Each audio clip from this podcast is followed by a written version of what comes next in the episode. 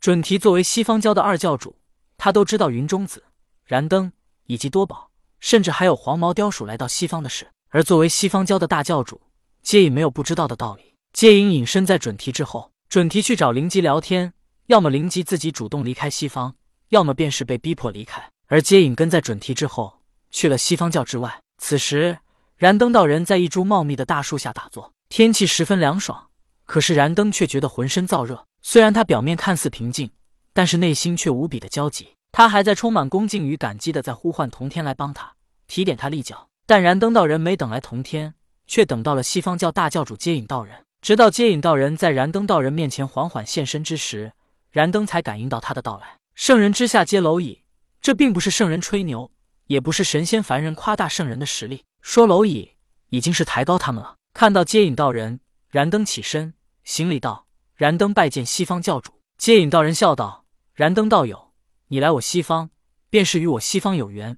你可愿入我西方教？”燃灯心念急转，他不知道接引道人此举是何意。我如果不答应，他会不会痛下杀手？可我如果答应，那我就再也回不去东方了。尤其现在东方道教有了三清，他们的气运如此强大，我怎么可能加入西方教而得罪他们？燃灯想到自己打算像镇元子一样成宗做祖。又想像太乙真人一样立教，所以他绝对不能加入西方教。燃灯心中电光火石一般闪现了一下，此时想要不得罪接引，还不如将自己的野心暴露。燃灯将自己表现得十分尴尬，说道：“多谢道兄抬爱，我在冥冥之中已经感应到了自己的修道之路，我会像镇元子一样成宗做祖，也会像太乙真人一般立教，所以我不可能入西方教。或许将来我会离开阐教，也会脱离东方道教，为了自己的安全。”为了不得罪接引道人，燃灯故作尴尬的说出了自己这番宏图壮志。反正牛都是先吹出来的，吹牛也不得罪人。将来能不能做到，燃灯不管，只要现在先过了这一关就行。接引笑道：“看来我西方教真是与道友无缘了，让道友入我西方教，真是委屈道友了。道友既然不愿入西方教，那么能否请你帮我一个忙？”燃灯道：“道兄请说。”接引道：“或者要不了多久，那灵吉。”也即是你原来的师弟灵宝大法师会被准提去逐出西方教，他与镇元子曾有嫌隙，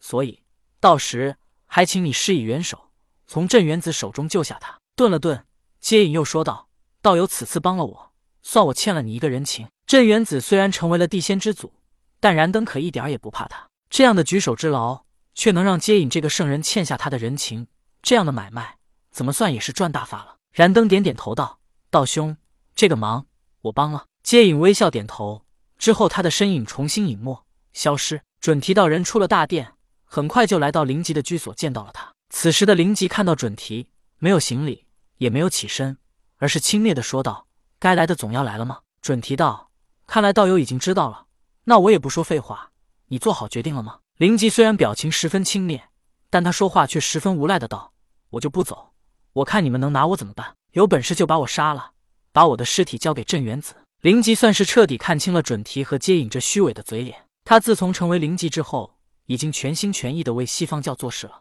可是现在渡厄真人成为镇元子，成为了地仙之祖，接引和准提却要抛弃自己。曾经灵吉还对他们抱有幻想，认为自己对他们忠心耿耿，不会抛弃自己。可是现在看到准提到来，灵吉什么都明白了。如果他们不打算抛弃自己，就没必要来与他见面，维持现状即可。可准提来了，结局已经不言自明。准提听到灵吉无赖的话，他并没有什么表情变化，而是再次说道：“道友，你还是认清现实吧。你主动离开，对你对我们都好。况且以你如今修为，还用得着怕那镇元子吗？难道你认为自己不是镇元子的对手吗？”顿了顿，准提继续说道：“另外，我还可以告诉你一个好办法，一个镇元子不得不放过你，以后都拿你没办法的好办法。”灵吉的表情有些动容，他疑惑的问道：“什么好办法？”这时。